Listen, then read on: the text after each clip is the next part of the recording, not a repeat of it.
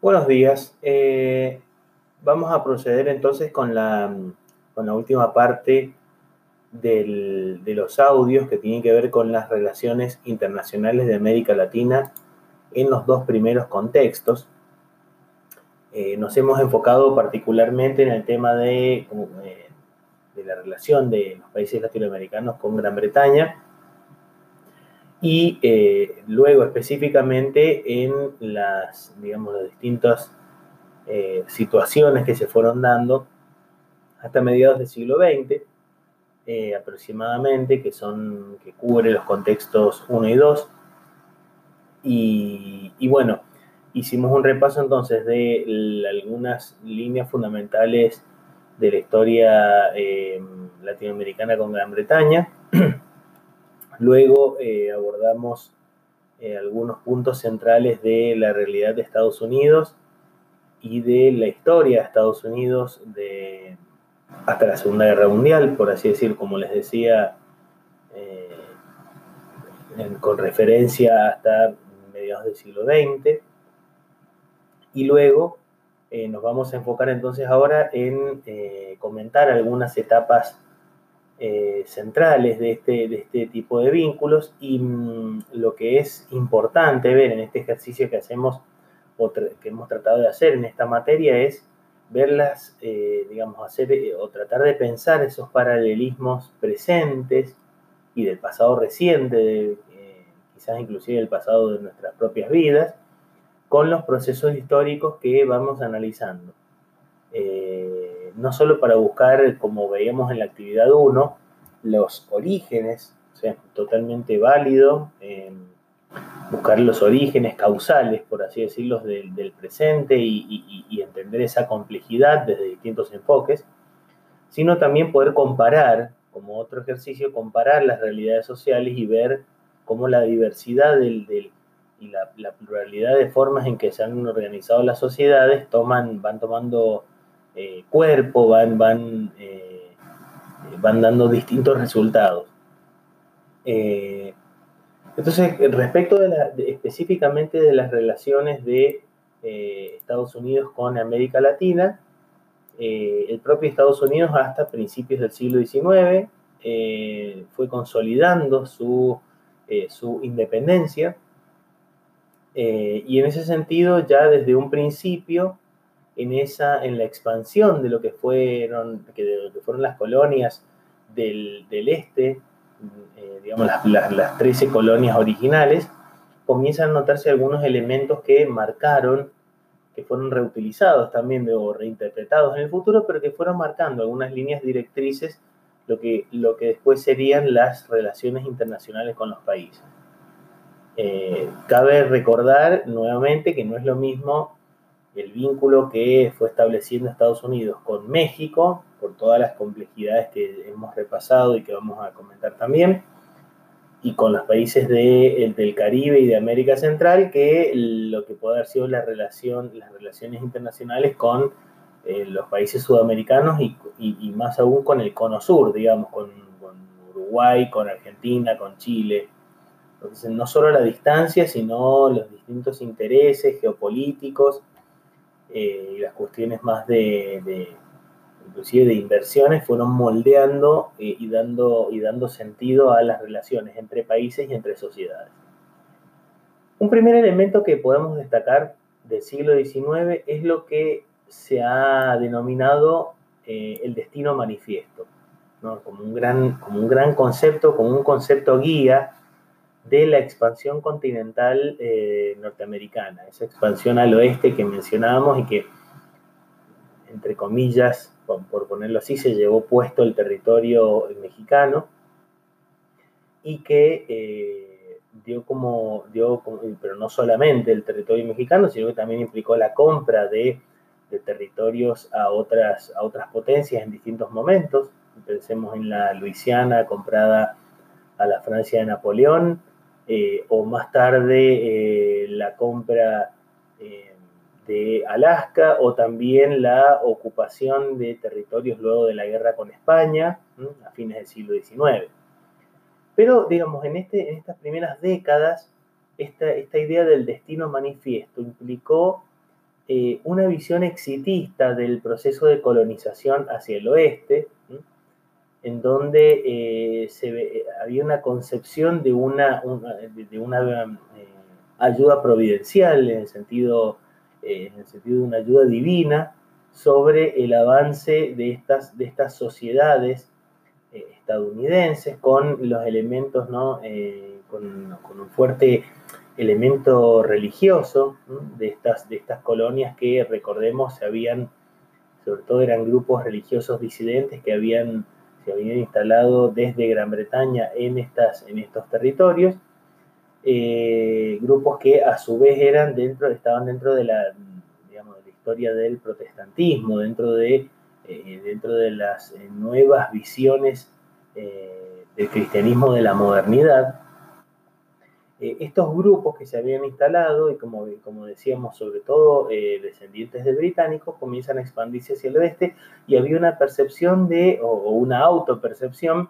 eh, exitista respecto de este, de este avance, ya sea contra territorios de otros países, a través de la compra y a través de, la propia, de las propias transformaciones materiales que fueron impresionantes, las transformaciones materiales que se fueron dando en el sentido de ir extendiendo un, eh, lentamente un capitalismo hacia todo ese territorio.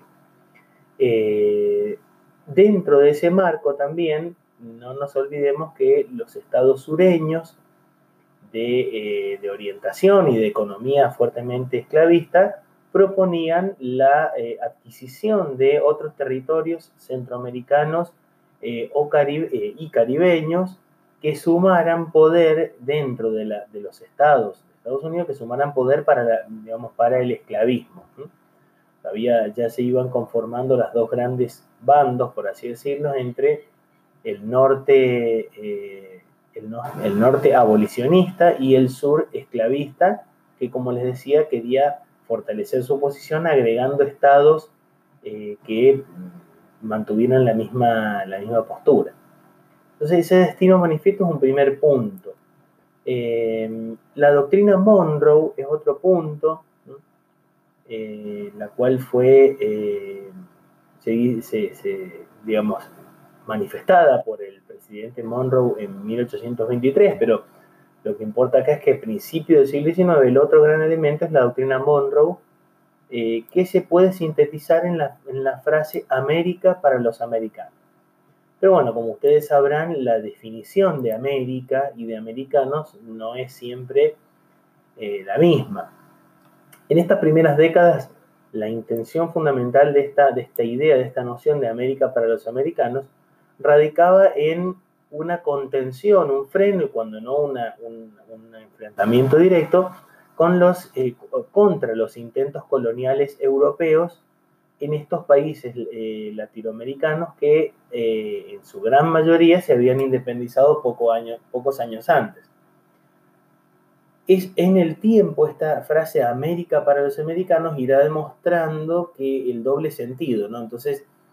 eh, América como todo el continente, pero para los americanos como intereses estadounidenses. y de hecho, no se frenaron varios, varias avanzadas y varias, inclusive, enfrentamientos que hubo entre algunos países europeos y eh, países latinoamericanos. No vamos a entrar en detalle en eso, pero Estados Unidos usó de alguna manera, de, forma selectiva, esta, esta idea, eh, que de todas maneras fue muy importante en, las líneas, eh, en el marco de las líneas estratégicas de, Estados Unidos para América Latina y que sirvió como guía en general Estados Unidos recelaba mucho o se, oponía mucho a cualquier posibilidad de recuperación colonial de los territorios latinoamericanos por parte de potencias europeas. Eh, lo cual se vio, por ejemplo, en, el establecimiento eh, de un imperio con fuertes vínculos con Francia en, en, el mismo México, antes de la época de la Reforma, a mediados del siglo XIX, uno de los ejemplos. Luego de la, ya, pasando a la segunda mitad del siglo XIX y después de la determinada la, guerra civil, eh, Estados Unidos comienza una búsqueda eh, institucional, a veces, y también por distintos tipos de intervenciones económicas, o militares también, dentro del, o sea, en lo que fue el continente americano, pero sobre todo en lo que se, entendía dentro de la diplomacia estadounidense como una zona prácticamente de, de, exclusividad que era el América Central y el Caribe. Estas ideas se acompañaron hacia fines del siglo XIX con lo que también se daba en Europa, o comenzaba a darse en Europa con mucha fuerza, que eran las ideas del darwinismo, eh, tomadas, digamos, sería una aplicación social de los desarrollos de Darwin, eh, y por otro lado las ideas del racismo. Entonces había una concepción que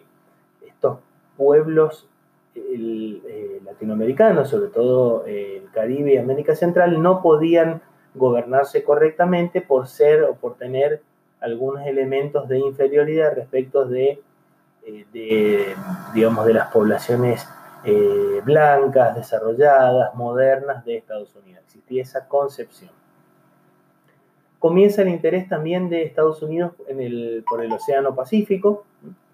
y se inicia también el proceso del panamericanismo, que fue, que fue una serie de conferencias en donde se discutían algunos temas eh, fundamentales y que podemos decir que es la, antesala de, eh, de, todos los desarrollos de vinculación eh, entre países americanos, como por ejemplo, y, que han dado como resultado, por ejemplo, la Organización de Estados Americanos, desde mediados del siglo XIX hasta el presente, perdón, del siglo XX hasta el presente. Entonces, ya a fines del siglo XIX se dan también esos desarrollos institucionales. Eh, hacia 1895, eh, entre, esta fecha y la Primera Guerra Mundial, o sea, ya en el paso hacia el siglo XX, eh, yo les había comentado también que a nivel mundial es la, por así decirlo, la máxima expansión imperialista, que se nota también en las políticas de, de Estados Unidos, si bien no en otros, no en continentes muy lejanos, pero eh, el Caribe para Estados Unidos comienza a ser considerado un lago americano, en el sentido de, de, presencia y de, hegemonía estadounidense eh, única. Comienzan las intervenciones armadas, especialmente en Centroamérica. se da la guerra contra España, en la cual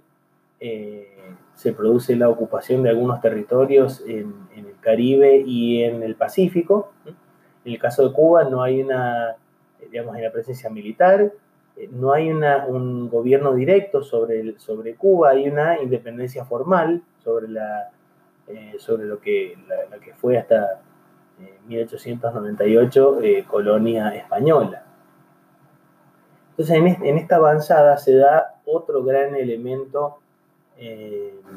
propio sobre todo de estas décadas, eh, que se llamó la doctrina del gran garrote o de la doctrina del garrote. Y podrán imaginar por ese nombre que implicaba esa doctrina, ¿no? Eh, realmente era una imposición de, eh, de, la, de, la, política internacional y de los intereses estadounidenses de manera bastante directa y a través de la ocupación cuando lo consideraba necesario Estados Unidos. Y, y, ya se va consolidando eh, el proyecto de hacer un canal interoceánico. Primero se había pensado por, eh, a través de Nicaragua y luego eh, finalmente se dio por Panamá, que en ese momento era, formaba parte del territorio de Colombia. finalmente entonces el, canal, que es una de las avanzadas, digamos, más, claras o más fundamentales dentro de la, del imperialismo y, la, y la hegemonía estadounidense en la región, ya que eh, Panamá recuperó la soberanía, eh, digamos, eh, formalmente hace relativamente pocos años de, esos, de ese territorio del Canal de Panamá. se da entonces también que esa doctrina Monroe, que habíamos hablado de, de América para los americanos directamente, ya se va a aplicar de manera explícita a partir de la intromisión en los asuntos de países caribeños y centroamericanos, en particular cuando había alguna, mm, alguna manifestación, digamos, de, disidencia y sobre todo cuando había deudas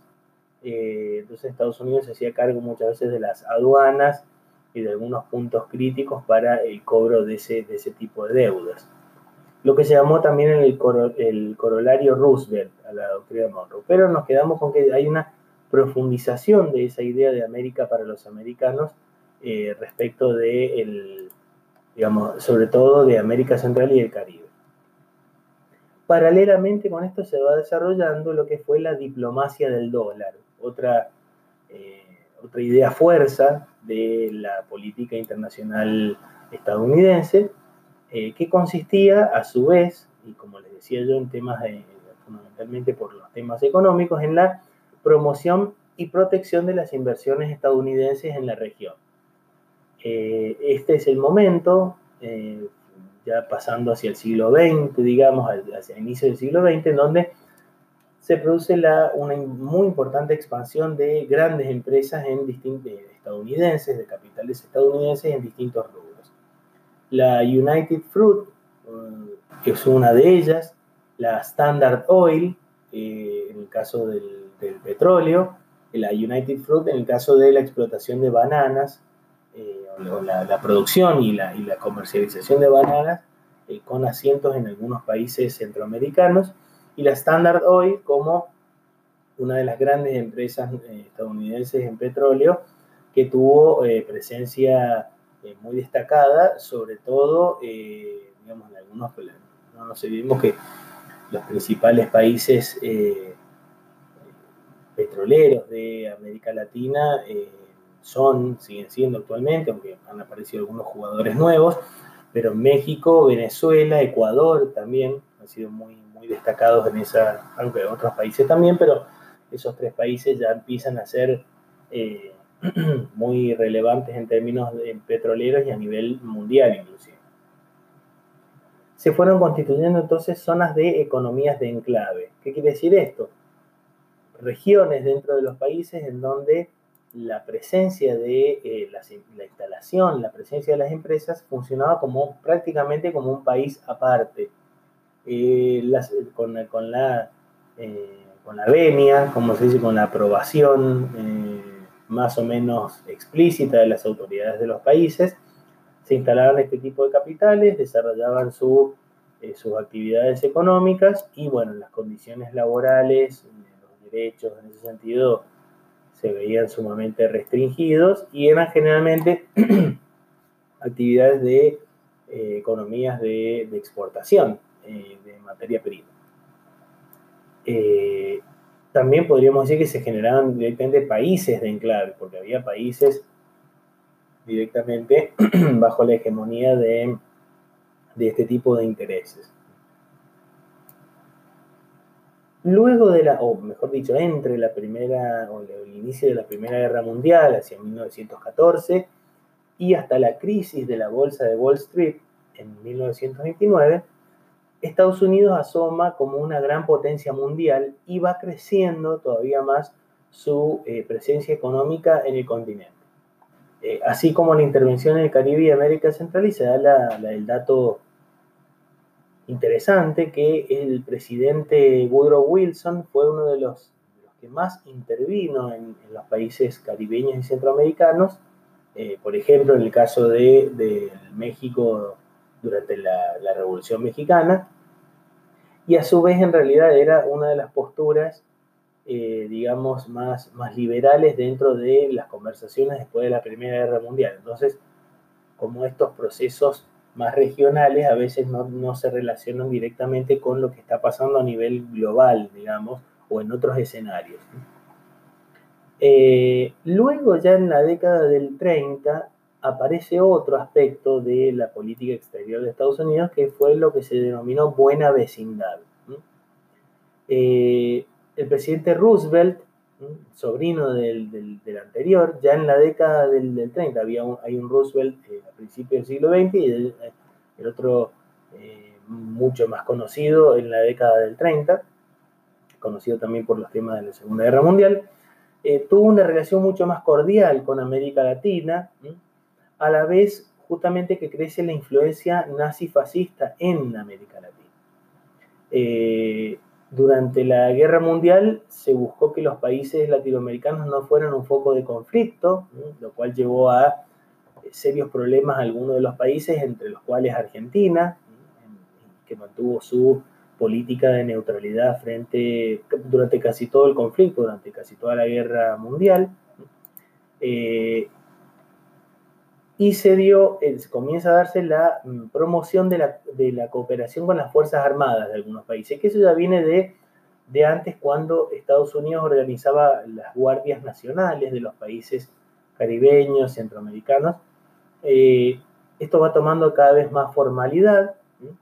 eh, inclusive con entrenamiento de, las Fuerzas Armadas, eh, lo cual va a tener consecuencias bastante más tristes digamos, ya acercándonos hacia la década del 60 y el 70. Eh, Estados Unidos procuró mantener una posición hegemónica en materia económica y se produjo un avance notable eh, de la presencia estadounidense respecto de lo que era la presencia europea en América Central y el Caribe en términos de inversiones, eh, de lo que vendían esos países latinoamericanos de lo que compraban esos países latinoamericanos. Cada vez la presencia estadounidense era más relevante. Eh, y nos quedamos entonces hasta este punto porque lo, digamos, los otros temas internacionales del contexto 3 y 4 los veremos eh, en, otra, en, otra, en otro momento, en los próximos días, y en relación sobre todo con la cuestión eh, cubana y ya con el contexto 4 más en la actualidad. Bueno, espero que les haya resultado interesante esto. Eh, está muy interesante también manejarlo con, una cartografía más específica. Voy a ver si encuentro algún, algún, eh, alguna, alguna en especial, eh, pero los invito también a, que puedan buscar sus propios materiales o cualquier cosa me vayan, me vayan consultando al respecto.